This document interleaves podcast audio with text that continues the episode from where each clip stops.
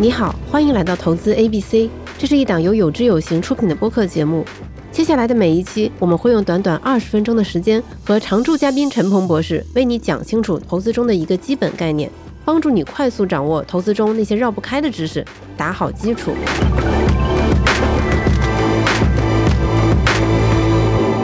欢迎来到投资 A B C。前面我们花了几期的时间跟大家分析了一下。债券它究竟有哪些种类，有哪些品种，以及不同债券的风险收益特征？那么这一期呢，我们终于可以进入到这个激动人心的这个股票投资上。在今天这一期呢，我们就着重来讲讲，到底怎么样投资股票，我们才能更赚钱。那在了解怎么样更赚钱之前，我们肯定要先知道股票是什么，以及它的收益从哪里来。对，股票呢，其实用比较通俗的话去解释呢，就是。公司的所有权，对，具体落实在财务上是哪两个部分呢？就是你对公司账面的资产你有所有权，对公司未来的盈利也有所有权，所以这是两个所有权。所以当你衡量一个公司的时候呢，其实就是对公司现有的资产和它未来的盈利有所有权。大家记住这个。就假设说我是有知有行的股东。那么，比如说我们现在正在录制的这个录音设备，其实我是有所有权，不管是多少分之一。对的。然后未来有志有行赚了钱，那他这个盈利我也有几百分之一或者几十分之一的这个处置权，没错，或者这个所有权，没错。那相反，如果赔了钱，这个也从你的资本金里。赔出去了，明白？就也有可能我这个投资就是血本无归，这就和我们前面几期讲的债券很不一样。对的，就债券的话，就是我借钱给他，他理应还给我，所以我关注的是他有没有违约的风险。对的，但是股票的话，我就要非常关注这个公司本身质量如何，它有没有发展前景。是的，那为什么股票更吸引人呢？它实际上在风险上来讲呢，是比债券高的。嗯，那为什么高呢？刚才我们讲到，股票实际上是你是有公司的所有权。那相对债券的投资人，股票对公司资产的这些拥有呢，是在债权人之后。嗯，啊，什么意思呢？就是说，如果这个公司经营不好，他要先偿还他之前借的那些钱。没错，他要先，比如说给员工发工资，对，还要给供货商。那这个要给人家，然后呢还要给债权人，剩下的钱才是股东的。就假设说香蕉公司倒闭了，那首先他要把员工的工资给发了，把之前借的钱给还了。对，然后到最后，可能这个香蕉公司的股东再来分这个公司剩下的一些资产，比如说桌子椅子，没错，你可能只能变卖，然后分吧分吧。对的，对的。所以说，股东们他是在债权人之后的。对。风险就比较大啊，这是在所有权，在未来利润的分配上也是一样。公司赚来了钱，先要付工资、付供应商，然后要付债券的利息，嗯，甚至本金，剩下的钱就股东才是股东的瓜分。哎，股东的分红。对，所以道理是一样的，就是说股东对这些资产和利润的分配的次序是在后面。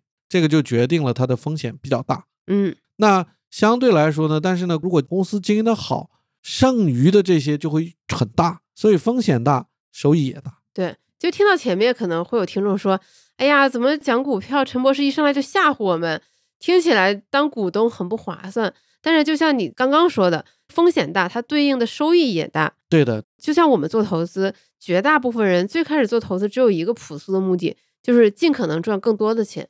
那么大家第一时间最直接了解到的肯定就是股票，身边的所有人都会跟你讲说，炒股最有可能赚到大钱。是的，呃，当然大家还会补充一句，就是风险很大。对的，在市场中我一直跟大家强调这个概念，收益和风险是手拉手的，一起来的。极少的情况下有高收益，风险会低的，因为这种机会实在是太少了。是的，一般来讲都是，哎，收益高。它都会有种种的显性的或者隐性的风险，所以我们不要只盯着高收益，一定要先看哎风险是什么，然后回来再看这个收益跟这个风险是不是匹配。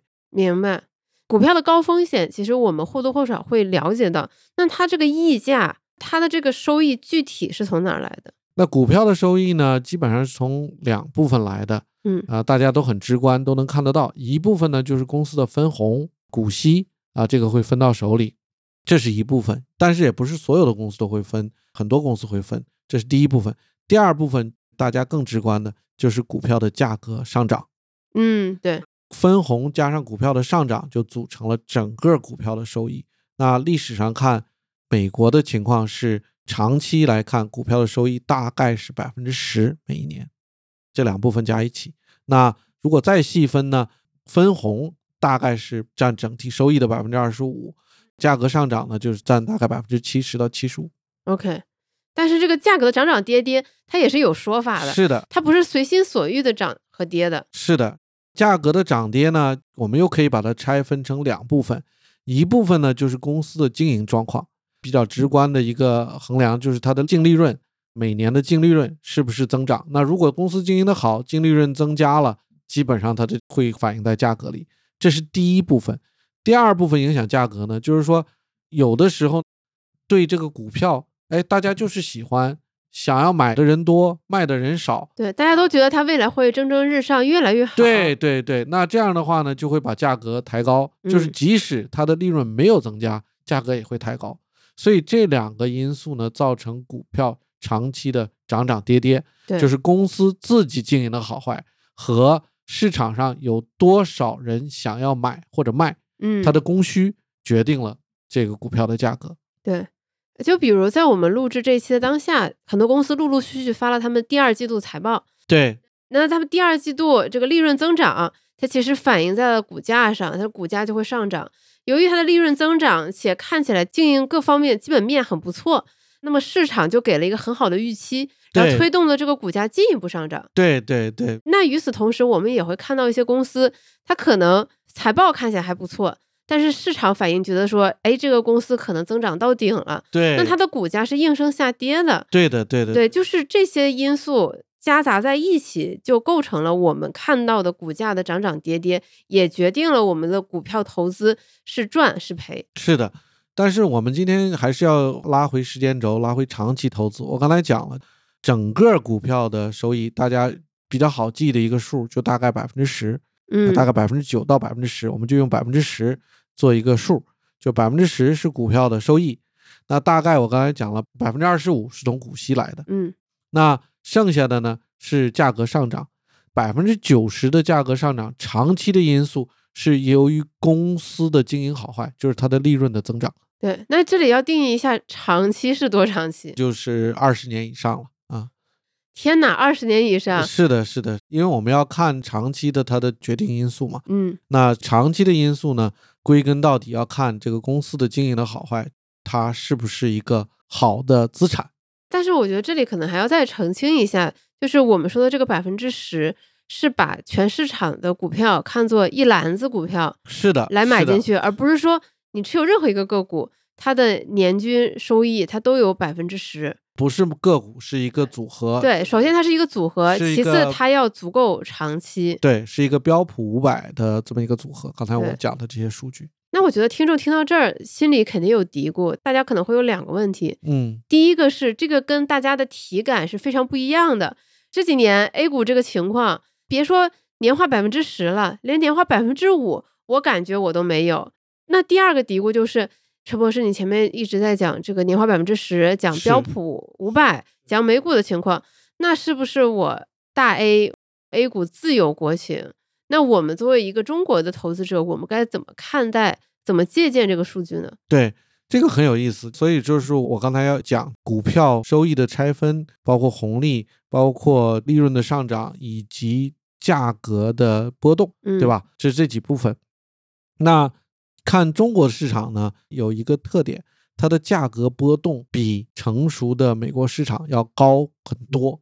大家对这个价格波动的体验呢，短期是很不一样的。就像您刚才讲的，我们这个大 A 啊，有的时候会涨起来，涨得很多啊，跌的时候也是跌得很惨。它这个相对这个幅度大概是美国的一点五到两倍。嗯，啊，所以说你就可以感觉到它这个振幅就会相对大很多。但是呢，如果我们把时间轴拉长，其实我刚才讲的这些数据呢，在中国也非常类似，很接近，很接近。对，就是说它的振幅大，但是长期来讲，这些因素还是主导了股票的收益，就是分红、股息。第一个大概占比多少？第二个呢，就是利润的增长；第三个呢，就是相同数量的利润，大家愿意付多少钱，就是价格的波动。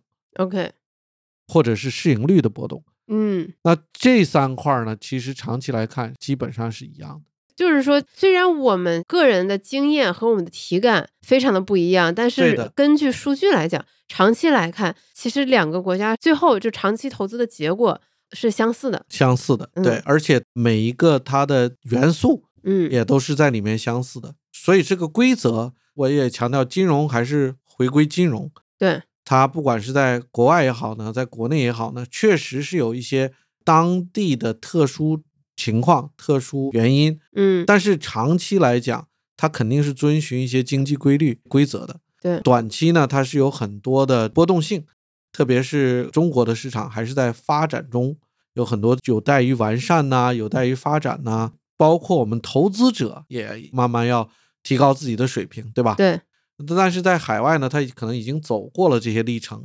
那相对的市场参与者呢，又比较多的机构投资人，所以它的这个振幅会小一些。但是长期的这个规律是这样的，嗯，就是说公司经营的好，你的利润一直增加，自然而然就反映在整体的市场中、整体的经济当中，那你的股市很难不好，是的，对吧？嗯它的底层的逻辑是这样。嗯对。那我觉得我们的听众作为聪明的投资者，大家肯定会想一个问题，就是听陈博士描述，包括我们平时的观察，A 股它的波动非常的大，对的，短期波动非常大。对，那我们怎么样规避这些风险，降低波动对我利润的侵蚀？就是怎么样管理这个风险，让自己的收益能够更多一点、更厚一点？我刚才讲的中国股市的波动比美股大概高一点五到两倍，这个振幅，嗯，这个也是比较一个分散型的组合。美股，比如说我们用标普五百作为标的，那中国股市呢，其实我们相对应的应该是全 A 的这么一个指数，OK，这样看起来的话比较对。所以第一个大家要注意的是，尽量少去投资个股。或者说尽量避免把大仓位的资金压注在单一个股少数几个股票上少数几个股票上。对的，对的，这个就会降低风险。第二个呢，短期的钱尽量少进股市，因为股市也有一定的周期性，这个周期呢也非常难判断。那你怎么样去规避这个周期呢？最近有一个词很火，这叫穿越周期。那我觉得我从业了二十多年了，中美也看到，真正能穿越周期的投资人，我还真没有看到几个。连巴菲特他都不敢说自己穿越周期，所以说真正能穿越什么呢？就是我是个长期投资人，嗯，我把整个周期都经历了，或者我经历了两个周期，我不就是穿越周期了吗？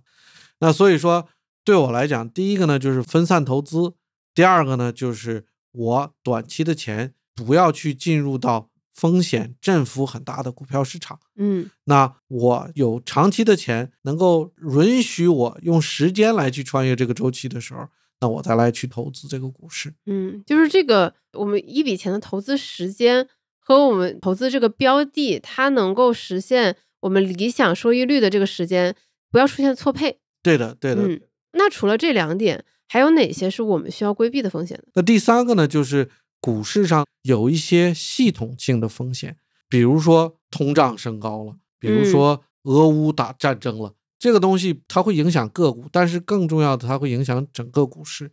那这个东西要怎么去处理，怎么去分散呢？尽量把市场上的风险分散在不同的行业、不同的国家，甚至那这个也就基本上能够把能够分散的风险已经分散掉了。嗯，但是还会有一部分是没有办法分散的。总结一下，就是说有一些风险是没有办法规避掉的，嗯，你只要投资股市就肯定会有。那有一些是可以把它分散掉。我们作为投资者，就是要尽量把可分散掉的、可减掉的、可缓弱的把它缓弱掉。那不能缓弱的，就是要承受它。同时呢，我要确定它能给我带来风险溢价啊，这样就好了。嗯，我们希望我们付出的成本都能获得它相应的回报是的，。是的，那就是听到这里，我觉得听众朋友们可能会觉得有些不过瘾，嗯，越听越觉得我要做一个非常小心翼翼、很保守的这样一个投资者。那这样我投资股票还能带来什么样的乐趣？我怎么样才能最大化我的这个股票投资收益？同时，我们在市面上其实还可以看到很多其他的方法，比如说有些人就会跟你说：“哎，你投资二级市场，就是你交易股票，其实你的收益也就那样。”是那有一些公司呢，它可能处于 pre IPO 阶段，或者是它还没上市，对吧？？你可以来投这些公司。我跟你讲，这个收益比你买股票赚的多的多了。对对，嗯所以我要先退一步，把股票的这个收益讲清楚。信用债它们的收益率长期来看大概不到百分之五，那股票的收益我刚才讲了，长期收益大概是九到十。对，这样的话，我们可以看到有一个风险溢价，大概是四到五的风险溢价每一年，嗯，股市的贝塔。对那这个贝塔其实已经很大了。，OK，就是说，只要分散投资在股票当中，时间轴拉长，你大概就能拿到这个风险溢价。所以对我来讲，这个还是很值得去投的。嗯股市的长期的潜在的预期收益还是不错的。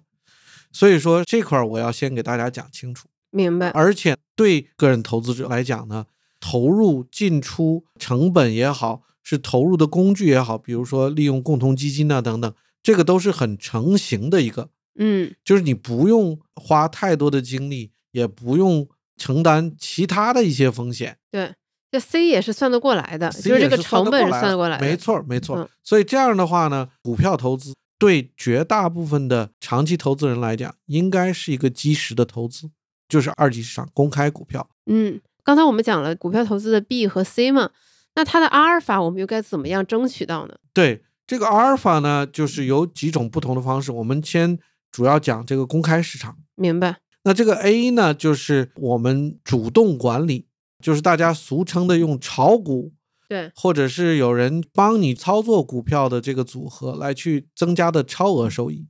那他操作的不好，可能会减分，这个也很有意思。就是当一个市场越透明，信息越公开，参与投资的人的专业程度越高的时候，嗯，这个阿尔法就会越小。对，这个有效市场假说嘛。对嘛？大家都是专业的，然后信息又都一样，那你去割谁的韭菜啊？没有人给你割嘛。所以说，相对于这一点，我们看到在海外的一些发达的市场，比如美国市场、欧洲市场等等，这个阿尔法平均来讲它是负的，阿尔法居然是负的。负的。对，因为你做主动管理，它是要有成本的，对，你要雇分析团队，嗯，你所所以说，其实，在海外个股投资者或者是投资主动型基金的人，很有可能他的收益就是相对于业绩基准，他可能是跑输的。是的，这个在美国大概二十年前就有一个 UCLA 的教授做了这么一个分析，嗯个人投资人相对于标普五百每年大概亏百分之四，相对啊，嗯所以他的这个阿尔法是负的。，OK，这我们是讲平均呐、当然也有很厉害的投资人啊，这个讲平均是大概是百分之四。那基金的投资人就是专业的基金经理，大概是百分之一，也是负的。因为为什么呢？去做主动投资，它是要花成本的。对，这个是海外的市场。今天在中国的市场呢，因为中国的市场还在发展中，有一些信息还不是特别对称。特别对称，然后这个信息反映在股价里的速度呢也没那么快，因为今天在中国直接在股市上交易的参与者百分之八十是个人投资人，嗯，只有百分之二十是机构专业投资人，对，这个在美国是反过来的。刚好反过来，个人投资者占不到百分之十五，百分之八十五以上是专业投资人，所以说相对来讲，因为大部分投资人是不专业的，他对信息的反应速度以及反应的合不合理等等，它的成本都会比较高。这样呢，就创造了更多的机会有阿尔法，特别是给专业投资人。所以说呢，在今天来讲，在中国的股市当中，基金还能够产生一些阿尔法。就是主动型基金还能产生一些阿尔法。但是这个阿尔法呢，随着时间的推移，这个十几年也在降低，嗯，因为个人投资者慢慢也更专业了，更成熟了，更成熟了对，自我认知也更清晰。更清晰了。然后那个市场呢，越来越规范了，越公开了，越透明了，交易的速度越来越快了，等等。所以说，未来阿尔法还有一些，嗯，但是会越来越少。对我大概听明白了，就是在 A 股，它是一个散户更多、机构玩家更少的这样的一个市场。是的，那大家也非常明白这一现状，所以不管是机构也好，还是散户也好，大家都觉得自己能割剩下那波人的韭菜。是的，因为对于散户来说，他也会假定其他人没有自己专业，是的自，己是有机会赚到这波钱的。那么他们在市场中频繁的交易，其实也给其他人创造了这些赚钱的机会。这也就是所谓的市场的反身性。但是拉长时间周期，相信肯定会有越来越多的散户会觉得说，可能自己并不适合玩这个游戏，或者说自己的时间精力更值得放在其他的事情上，收益更高。对，那么渐渐的，就长期来看，这个市场里散户的比例它肯定是逐步下降的。对，这个在海外也是一样的。六十年代、七十年代，甚至八十年代，个人投资者还是有很多在股票市场上参与投资。嗯，但是慢慢的呢，他们也知道了，哎呀，我打不过这些专业投资者。OK，那弄来弄去呢，我是被割了韭菜，嗯我还不如把这些钱交给专业投资者去投，然后呢，我来选择他们，然后我呢去做其他的一些事情。嗯用其他的方式赚钱。最早美国服务个人投资者的方式就是帮他们买卖股票、嗯，交易股票。大家比如说看华尔街最早的八几年的华尔街那个那个电影，不就是在交易股票吗？对，卖卖股票。但是到后来到现在，服务个人投资者的呢，基本上都是这样大家去买基金，有专业投资者帮他去投资，而且呢，特别多的运用指数型基金，因为这个阿尔法越来越少。但中国呢，还是在这个变化的过程中，还是有一定的阿尔法的。对，那我觉得，首先我们节目请到了陈博士这么资深的人来做嘉宾，然后对于那些还是很有雄心壮志的投资者来说，你能不能展开讲讲？那还有什么方法可以让我们取得阿尔法？啊，对，就比如说我们刚才讲的大部分例子都是在二级市场嘛，就是这种是信息公开透明的市场。那那些非上市公司的股权值不值得我们投资？非上市公司的股权在中国，甚至在世界呢，都是有一个上市的这么一个溢价。对，就是说你非上市，它没有流动性，嗯，能买你公司股票的人就少，对，所以你一旦上市以后，就等于是有交易所有监管给背书了，这个公司达到上市标准了。嗯，然后第二个呢，在股票市场上，它的流动性就会好，融资啊各方面的发展也会好。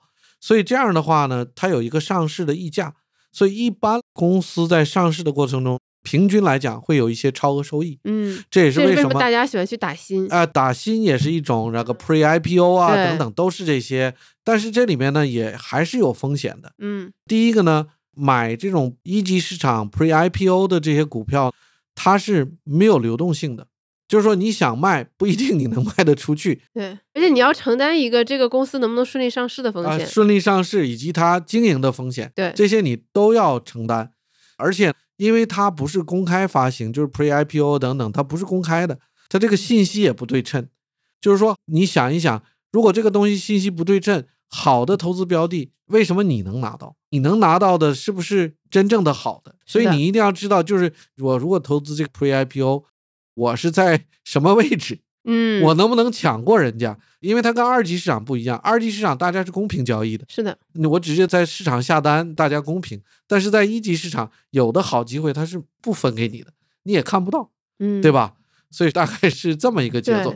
所以说，一级市场呢，更要一个例子一个例子来看，不能说整体说是怎么样。而且一级市场也没有一个方式来允许你投整个所有的 pre IPO。你说我不投一个，我就这个没有的，在二级市场可以做到的。所以说呢，在一级市场一定要单独一个例子一个例子来看。对，要擦亮自己的双眼，同时要衡量清楚自己的能力圈以及潜在的风险。就这么好的机会，为什么没有轮到巴菲特，轮到了我？对对对对，以及我到底有没有能力搞懂这个公司？我的信源，我拿到的信息是否是准确的？是的，是最新的？是的，而且即使这些都可以了，我能不能承受这个流动性，对或者最后不上市，这些风险也都要评估。对，所以说整体上来讲呢，它对个人投资者呢是一个更大的挑战。嗯那当然有了众多的这些风险以后呢，它的收益率自然就会高一些。是，对，但是我还要最后讲一句，在做这个 Pre IPO 的，它的这个分散度很大。你可能买到了一个明星的公司，哇，涨了多少多少倍，大家这个故事听得太多了啊。嗯某某某这个很厉害，什么私募管理人，但也可能这个血本无回，这个公司就倒在上市的路上，还没上市就倒了，所以它这个分散度也很大。这些呢都是要更专业的投资者才能更好的把握这些。从我的个人角度来看，对，哎那这就衍生出下一个问题：我作为一个个人投资者，怎样知道自己的专业度足够？比如说，我可以去购买单只基金，而不是购买指数型基金或者是主动型基金。自己去买卖股票，这个其实对绝大部分的个人投资者，我不建议。不推荐。不推荐，嗯因为这个信息呢千变万化。比如说买卖股票，我跟大家讲三个地方吧。第一个，你的信息的来源是什么？嗯专业的投资人他有一个终端，嗯，比如说国外用彭博，在国内用一些其他机构的终端，他这个信息来源几乎是有个什么要，他马上就来了。你的信息来源是哪里？你是快是慢，对吧？因为这个信息直接反映在股价上。第二个，你处理这个信息的能力。如果你看这个东西，哎，我还不太懂，又又要增发呀，又是这个又要怎么？你如果都搞不懂这些的话，建议可能也就算。这是第二点。第三点就是你的执行能力，嗯你的交易，你的成本，就是说你信息不差，你分析信息能力也不差，你成本也不差，哎，这个时候你可以去试一试。如果这三个你但凡有一个差一些，但凡有一个你心里会有点打鼓。哎，就不要差，因为你已经就输了。就信息的来源、信息来源的速度，你分析信息的能力，是不是以及你的执行能力你的以及你的执行能力。嗯，如果你有志于股票投资，那这三个问题你也可以自己问一下自己，看这个答案是否能够支撑你继续，对吧？充满了勇气和动力去做这个股票投资。对对对那从下一期开始呢，我们会逐一来分析股票投资里的各种不同的类别，比如说什么是大盘股，什么是小盘股，就这些大家耳熟能详的名词，我们会在接下来的几期逐一为大家讲解。啊，我们下一期再见。谢谢雨白。以上就是本期的全部内容。为了帮助你更好的理解，我们准备了逐字稿和图表供你参考，欢迎你下载有知有行的 APP 查看。同时，我们也非常欢迎你在小红书上和我们分享收听笔记，聊聊感受。记得有知有行和知行小酒馆这两个账号哦。我们每个月会选出三位幸运听友，送出投资第一课的实体书。当然，如果你在收听过程中有任何困惑，也非常欢迎在评论区留言和我们交流互动。如果听完这期节目你觉得有收获，别忘记分享给你身边的亲朋好友，以及千万记得要订阅我们的节目哦。我是雨白，每周一早上八点，投资 ABC 与你不见不散。